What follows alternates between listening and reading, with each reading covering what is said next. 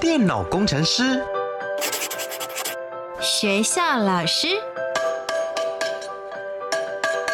铁匠职人，自媒体电商，表演艺术家。你的未来想做什么？三百六十五行职场技能，职人带你一窥职场内幕。开箱职人吧，Ladies and gentlemen，各位学弟学妹们，欢迎来到开箱职人吧，我是你们的学姐涂洁。今天节目当中要为大家开箱一个我觉得蛮特别的产业。首先，我们先来听听今天要分享的子玉学长的声音。Hello，各位学弟学妹，大家好，涂洁学姐好，我是子玉。究竟子玉学长做的是什么样子的职业呢？三个职场关键字，学弟妹们，我们一起来猜猜看。Master 职人 Key Words。首先，第一个职场关键字是全年 on call 的梦幻工作。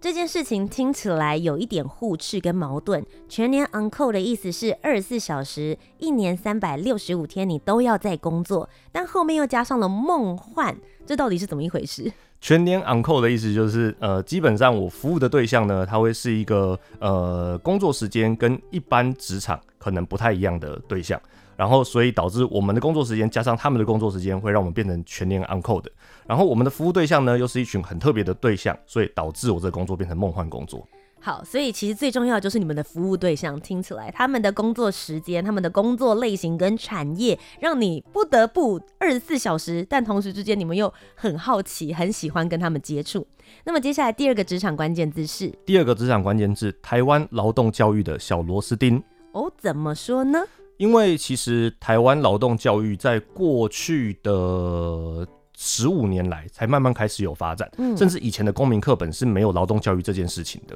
我们的组织和我们这个单位发展的过程中，我们会觉得自己是让更多人认识台湾劳动教育的一个很重要的一环。嗯，我觉得今天节目当中也可以帮各位学弟妹们做一个我觉得小小的震撼教育，因为通常他们所服务的对象，大家不会觉得他们是劳工或劳动类，你不会用这样子来去做分类。但事实上，在争取权益的过程，我们把它拉开来，它的工作类型确实是属于劳动劳工的其中一环哦。最后一个职场关键字，第三个，小虾米与大金鱼的调和剂。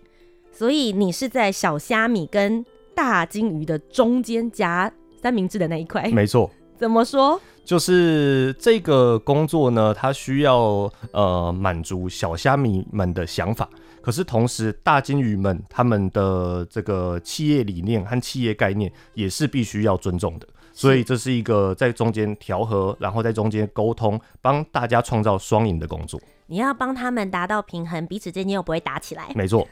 究竟是一个什么样子的职业呢？我们请子玉学长来帮我们揭晓。各位学弟学妹，大家好，我是中华职棒球员工会的办公室副主任，我是叶子玉。是的，今天呢要来为各位学弟妹们开箱的有几个刚刚讲到的梦幻职业的部分，其实就是你会接触到很多中华职棒的球员们。是，没错。他们的工作时间，你刚刚讲到了，非常的特别。一般的职棒选手，就是大家大概都是睡到中午十二点或下午一点。哦，起床，然后起来了以后呢，准备准备，然后开始热身，准备去迎接他们晚上六点开始的比赛。是，那六点比赛可能比到晚上十点或十一点了以后，慢慢回到饭店，回到他们的住所在地了以后，他们在呃开始准备结束一天。他休真正休息的时间可能已经是半夜两点或三点了。这是一军的选手，但是二军选手不一样，二军选手他可能晚早上七点就开始练习，然后一路练练练练练练到晚上的六点再结束。然后再迎准备迎接新的一天。可是对我们一般上班族来说，大家朝九晚五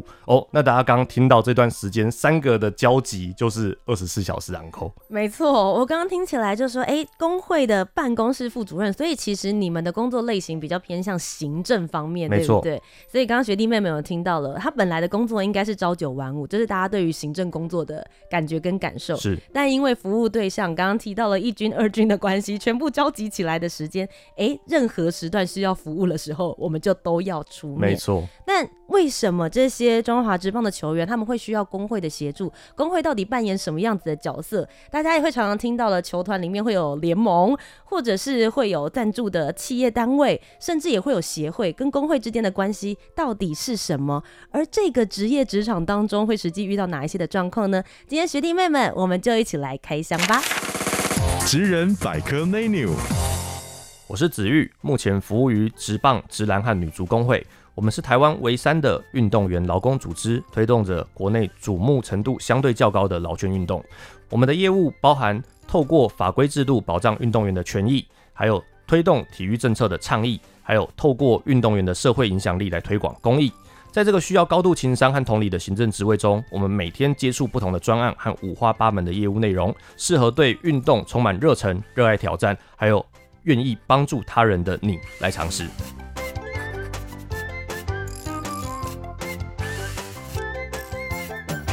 那么首先一开始想要问一下子玉学长，你当初怎么会接触到工会的这一份工作的？其实我应该算是跟台湾很多呃七年级生或是六年级生的男生的成长过程很类似，嗯，就是从小很喜欢看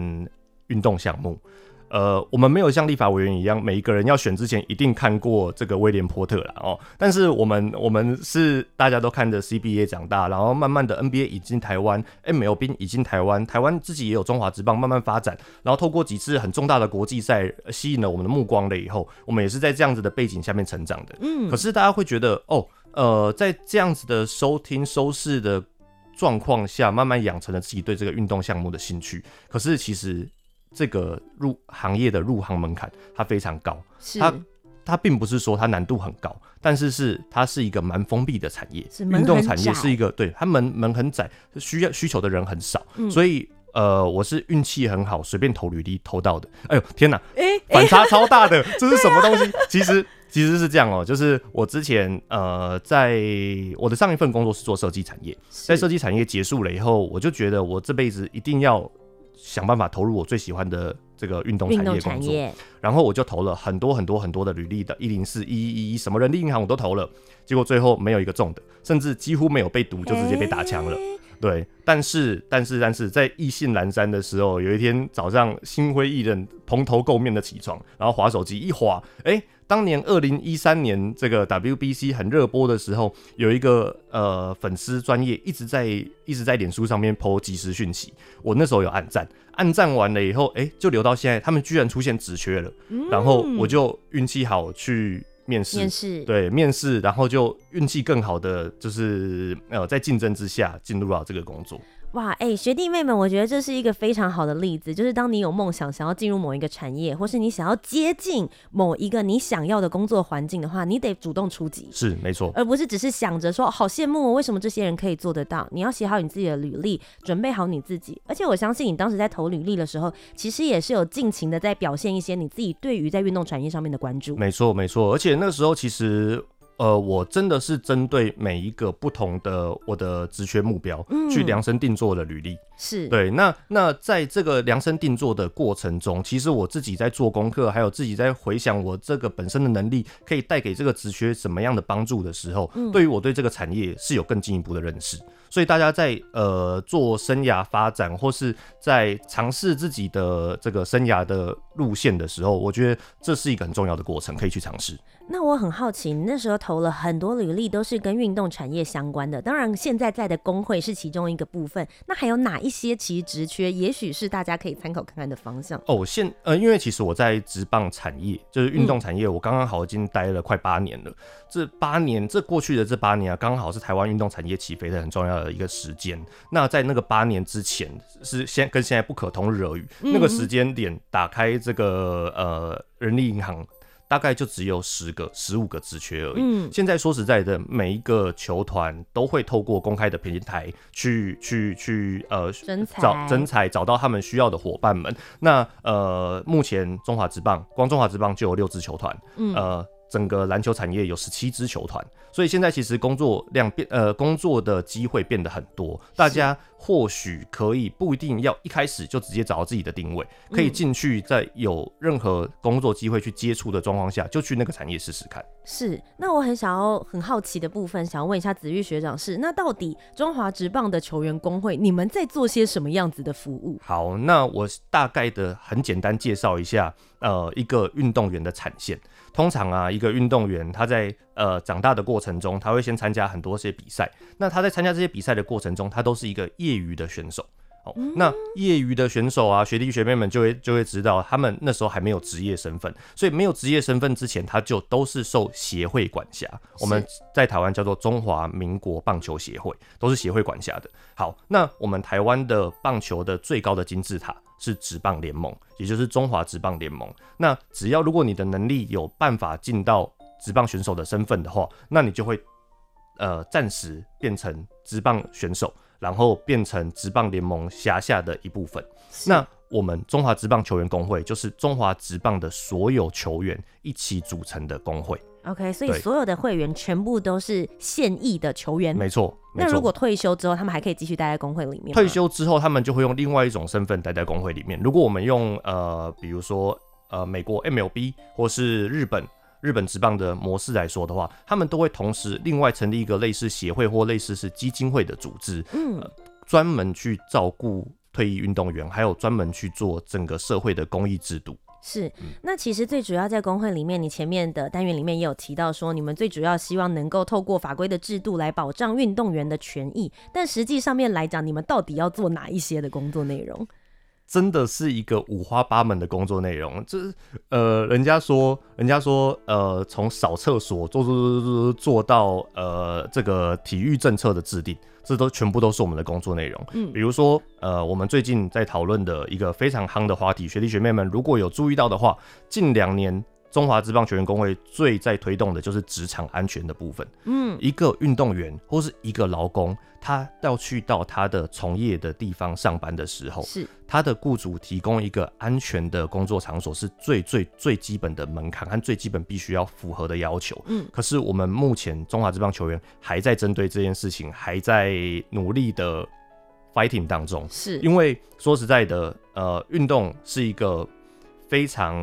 呃，运动员是一个呃，生涯年限非常短，但是要想办法在这个生涯有限的生涯年限创造最高产值和最高表现的工作。嗯，那如果没有一个好的场地的话，他就没有办法无后顾之忧的去做这件事情。是，对，导致如果他受伤或是他害怕受伤等等的话，那各位学弟学妹们，你们看到的比赛就不会是精彩的比赛，就会是绑手绑脚的比赛喽。嗯，我觉得学弟妹们也可以思考一下这个方式，就是不论你在任何产业里面，你要去到你的工作环境，需要它是一个安全而且有保障的。没错。那可能如果你今天是在建筑物里面的话，大家就会说，哦，就是这个消防法啦，然后各式各类的法规，对，会有一个单位来帮你进行把关。对。那像球员他们所工作的这些运动场或者是球场的部分，到底这个他们的安全性跟符合规格性？应该是要由哪一个单位来把关？应该不是工会吧？嗯，这个哈，呃，就我们的产业来说，真的太特别了。嗯，一般所有的劳工或者一般所有的工作人，呃，对，呃，在在在社会上谋职的伙伴们，都有一个保护他们的东西，叫做安全卫生法。嗯，对，劳工安全卫生法。那这个东西呢，就是由呃地方主管机关，或是由中央呃主管机关劳动部去订定这个法规，然后由各地的主管机关去落实这个法规。可是，呃，职业安全卫生法里面所框列的职业场所，所框列的工作地点，并没有包含运动场。因为，因为我们台湾过去的那么多年来，其实职业运动产业，或是说运动这件事情，一直没有那么的被重视。嗯，所以相关的呃制定政策的人，他对于一个什么样的球场才叫做正常的棒球场？好的棒球场，安全的棒球场，它其实是没有标准的。他们自己也没有概念，他们自己没有概念。嗯、对，所以这时候我们就会回头来去跟国外取经，我们会去跟 MLB，会去跟 NPB 或去 KBO 去了解看看他们的场地的管理方式和他们、嗯、他们的审核方式，然后我们再取经回来，让我们的雇主知道说，哦，原来正常的棒球场是这样子的。所以像之前你们有争取到的新竹棒球场之前的新闻就蛮多，这个方面你们的处理你自己有参与到？它其实就是一个自己的球员自己救的概念啦，嗯，自己的职涯自己救啦。就是当你的雇主不一定在这一块上面有办法放这么多心思的时候，球员为了尽量去保护自己，所以所有的球员们就哦直接告诉说，哎、欸。子玉，我跟你说这件事情对我们来说非常重要。嗯，如果今天这场比赛，呃，我们有可能随时随地会摔掉任何一个球员的生涯的话，任何人都不敢比下去。是，那这时候，当没有任何人愿意呃触及这一块的时候，工会就是唯一的最后的防火墙了。是，对对。哎、欸，那其实你刚刚有提到说，像这些球员会来告诉你们说他们在工作上面的一些需求，或是他们所遇到的问题。是，那究竟你们工会的这一些人员以及跟球员之间的互动，比如说你们是每个月会有一个会议，或者是说你们会透过什么样子的管道来听见这些球员的心声呢？呃，就传统的方式。就传统的工会的运作哈，呃，它大概会是定期的呢，会办呃，简单说叫做里监事会。里监事会大概是每季一次，嗯、那这个每一呃所有的里监事当然是选手代表嘛。那每季一次，然后我们就了解这些人的实际状况。然后每年的时候，我们会办一次所谓的会员大会啊、呃，这是一般的工会在运作的时候的方法。嗯、那呃，因为其实现在科技日新月异，所以我们现在其实和每一支球团的每一个选手，不只是有赖有联系，我们包含也有他们的呃，我们也成立了赖的群组，即使有任何讯息的回报，然后再加上、嗯、呃，因为现在的呃产业正在蓬勃蓬勃发展的状况，我们希望在产业发展的过程中，我们就提前去参与，让这些事情慢慢变好，而不是让它定型了以后，我们才去想办法去把它扭转回来。所以在呃成立的过程这个。起飞的过程中，我们就很提醒我们的会员们，就是选手们，呃，有遇到任何状况，及时反应，然后及时沟通。嗯。所以，像包含过去的呃，这个大家耳熟能详的彭正敏、胡金龙、周思齐。这个陈杰宪等等，大家觉得哇，在荧光幕上面是非常非常让人家很嗨的选手们了。其实我看到他们的电话，我有点害怕，表示有什么很重要的事，必须要派到他出马来讲。来了，糟糕了。哎、欸。但我刚刚这样子听完就觉得，难怪你一开始会说是梦幻职业，没错。因为对于你从小看这些运动项目的人来说，会觉得说哇，真的是以前小时候的偶像跟明星。没错，没错。当当时在这个呃，为了整个国家挡下一垒扑球的那个彭政闵。为了整个国家棒打田中将大的周思齐，现在在半夜三点打电话给我了，喜悲安诺。哇，就是真的，我是在替我的偶像解决他生涯上面，或者是在为为接下来的运动员们帮他们争取更好的权利。没错，没错。哎、欸，那刚好，因为你刚刚也有提到说，以前在看球赛那种非常澎湃的状况，像台湾近年来，我觉得大家对于这个球赛的关注度也越来越高。是，再加上奥运啊，或者像之前日前的经典赛，是很多人都是觉得热血沸腾。那因为在经典赛的过程当中，他其实已经跳脱出了球团或者是联盟，因为等于是征召全台湾最厉害的这一些棒球选手跟运动员一起为国争光。是，那我就会很好奇，在你自己工会成员的状况之下去看这个经典赛，这个里面你自己本身有为球员里面来争取哪些权益呢？如果用我自己的视角来看国际赛，其实说真的，我踏进中华职棒球员工会了以后，嗯，我。对于国际赛的认知，真的是完全颠覆了我从小的想象。哦，怎么说？因为呃，在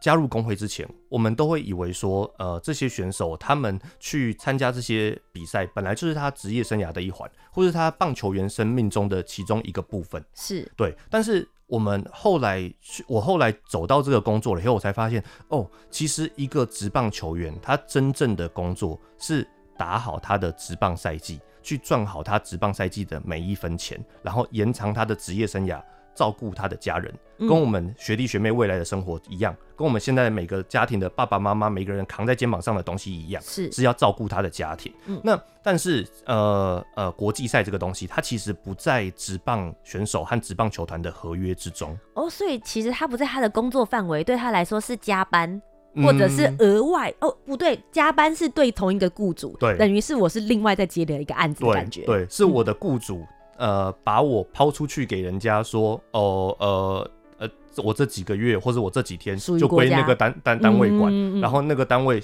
要怎么样就怎么样，哦、呃，然后要我去哪里我就去哪里，嗯、可是回到家我才发现，当我受伤了。或是当我因为这段赛事期间我出现了任何状况了，嗯，其实当时把我抛出去的单位和当时邀我去的单位都不会理我。嘿，变成两方都不处理了吗？没错，没错。这个最直接的状况会用在哪里？比如说，如果他们受伤的话，会不会有保险照顾？对，呃，在二零一五年以前，其实台湾的任何一个运动员代表国家出赛，他们是没有任何的专业的保险的。比如说，比如说，我们就曾经在二零一三的的经典赛结束了以后，就直接有三个选手来告诉我们说，呃，我们回了回国了以后，防护员请我们去医院报道，然后请我们去医院自己看医生。虽然防护员有陪我们去，可是那个单据完全没有办法报销，我们全部都要自己吸收。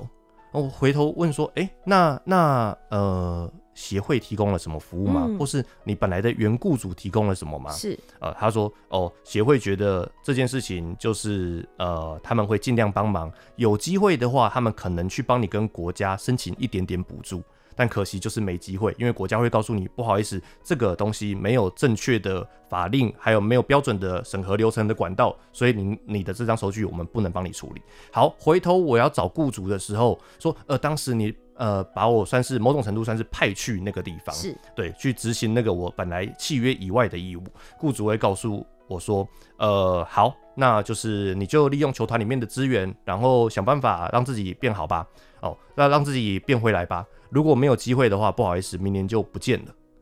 哦，对，就解约，或者是你就降为二军。对，对，对，对，我们就曾经遇过一个选手，他在十一月份的时候比赛，那是一个全国瞩目的，甚至国家整个整个国家队表现非常好、非常好的的比赛，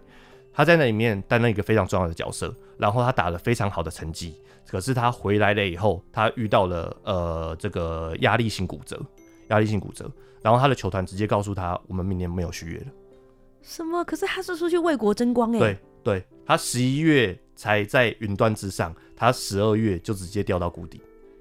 天哪！对，没有人愿意为了任何一个运动员的生涯负责。那当又是这样的状况的时候，我要拿出那句话了：嗯，自己的选手自己救，自己的生涯自己救。那工会在这中间就扮演什么所以工会就从二零一三年开始，我们就不断的透过。呃，跟立法院、跟这个体育署，还有跟行政院的讨论，然后我们也自己到民间去找了，呃，尽可能找到的保险的产品，然后一直提供给我们的雇主，跟我们的雇主去讨论，那最后才好不容易在二零一五年正式的，真的去生出了一个所谓叫做运动员的失能保单，就是当运动选手你因为这个呃代表了某些赛事出赛，然后受伤，导致你没有办法继续去。呃，正常你之前的劳务行为的时候，嗯、你都可以受到薪水上面的理赔。是哦，那这样子球团也就不用那么担心了。把人借出去了以后，如果这个人受伤，他也会他也会有薪资上面的理赔。嗯、那我球团也没有损失，球员也没有损失了。哇，哎、欸，苏老师能够推动到这样，真的非常不简单。因为学弟妹们，你们思考一下，如果你是保险公司，通常大家当然会希望说，我尽量可以不要出保是最好的。没错。可是其实运动员上场比赛的时候，他们都是拼了命。没错。在做所有每一刻钟，不论是扑球啦、投球啦等等的这些过程里面，其实他们很容易。苏老师，我觉得蛮容易受伤。没错，没错。所以对保险公司来说，某种程度上面，这也算公益的一环。对对对，某种程度，为什么要说它算公益的一环？因为除了从二零一五年当下开始，除了中华职棒选手出代表国家出去参加比赛以外，后来的二零一七世大运、二零二零的冬季奥运，每一位代表台湾出赛的选手，都因为当时球员工会的努力而有了这张保单可以保。嗯，他们都是用了一样的保障出去参与的，出去参与国家国家队和国际赛事的。哎、欸，那我很好奇，因为你刚好有提到说，像其他代表台湾出去的这些运动员，也因为这件事情的提倡，大家也都能够同时拥有这些权益，共同一起往前进。但因为你刚刚提到了，我们是中华职棒，然后我们就去查了一下说，说其实，在运动产业上面，现在成立工会，每一个工会的年纪都还算是蛮年轻，它也算是正在起步被大家发现的，对不对？没错，没错。其实中华职棒球员工会，我们现在讲对外说，都说我们今年是十五岁。但其实啊，我们今年我们并不是从二零零八年成立的，嗯，早在一九九五年的时候，中华职棒球员工会就曾经成立过一次，但那时成立的当年年底，所有的李监事就因为假球案被抓去关了。就离开了，被对被迫退出了。嗯、那、嗯、那我先不去呃跟大家介绍为什么会有假球案和假球案的历史背景和渊源，背景条件是什么。嗯、我先说呃是直到呃二零零八年，因为叶俊章学长觉得。不能再继续发生假球案下去，因为如果继续发生假球案，不只是涉案的选手，就连所有一般的选手都有可能因为这个舞台垮掉而导致没有工作，都受牵连，都受牵连。所以职棒球员工会就在二零零八年正式复会，复会到现在经历了呃，今年是第十五年。哦，那呃，其实在这个过程中啊，我们。花了非常非常多的时间和心力跟国外取经，不管是 MLB 职棒工呃呃 MLBPA 或是 N 呃这个日本职棒球员工会，他们都花了非常多时间给予我们协助，而且他们非常愿意给我们协助，嗯，因为他们一直认为，呃，职棒运动或是说运动产业所成立的工会，不只会对于他们自己国家的运动产业的。呃，一员会有帮助，而是会对整个国家的劳工体系都有帮助。这个细节等一下我们再补充哦。那那个呃，MLB 和 NPB 他们帮助我们了以后呢，我们就就吸收到他们的精华，然后所以我们在这十五年之间，慢慢一步一步的从婴儿期慢慢的走到现在，我说称为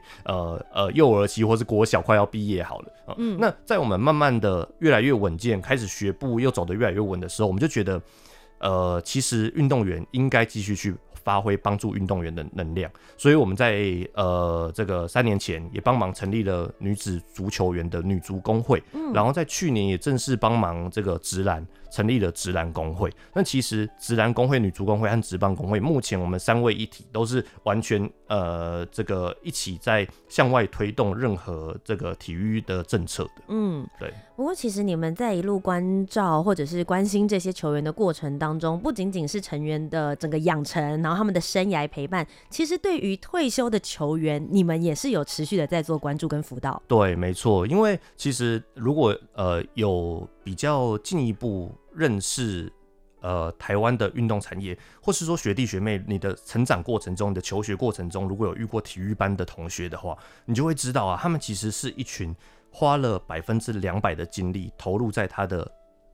专业项目上面的学生。所以呃，特别以棒球来说好了，呃，我们为了竞争到进入中华之棒的金字塔里面，呃的的金字塔顶端，或是说我们希望未来可以去旅外，所以我们花了百分之两百的力气冲刺在棒球项目。可是老实说，除了棒球以外，我们真的落掉了很多东西。嗯，我们呃也因为这样子，所以会导致我们在有一天，我们把棒球这个东西从我们生命中抽掉的时候，我们和社会接轨的能力和呃进到其他职场衔接的能力，会相对于一般人没有那么样的有弹性。没有那么强，没有那么敏捷，所以呃，在转职还有培养运动员的这个生涯的长期的规划，其实是我们中华职棒球员工会非常非常重要的一块业务。那今天呢，其实子玉学长来到我们节目当中，相信大家对于，诶，如果你未来想要加入运动产业，除了成为运动员之外，其实还有另外一块为他们争取权益，或者是在工作上面寻求更好的环境，